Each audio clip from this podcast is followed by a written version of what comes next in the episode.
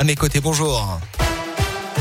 Bonjour Alexis, bonjour à tous. À la une de l'actualité ce matin, les autorités ont fortement recommandé aux Français ce matin dont la présence en Russie n'est pas essentielle de s'organiser pour quitter le pays.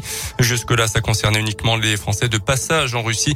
La barre du million de réfugiés ukrainiens a été franchie la nuit dernière selon le haut commissaire des Nations Unies aux réfugiés, principalement en Pologne, en Slovaquie et en Roumanie.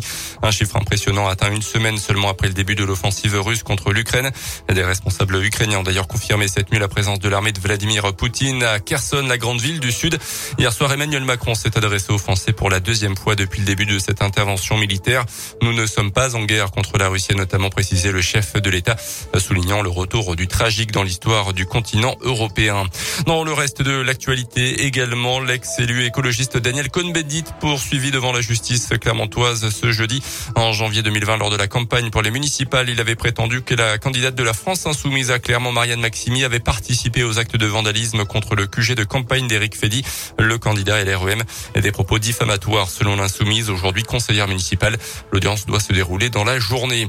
On termine avec les sports, avec d'abord du rugby de Clermontois dans la liste du 15 de France pour affronter le pays de Ça sera le vendredi 11 mars prochain dans le cadre du tournoi Destination. L'inévitable Damien Penaud et Sipili Falatea ont été convoqués. Et puis du foot avec la Coupe de France, tente qualifiée pour la finale le 8 mai prochain au Stade de France. Les Canaries se sont imposés hier soir au tir au but contre l'AS Monaco. Deux buts partout autant en termes de prolongation.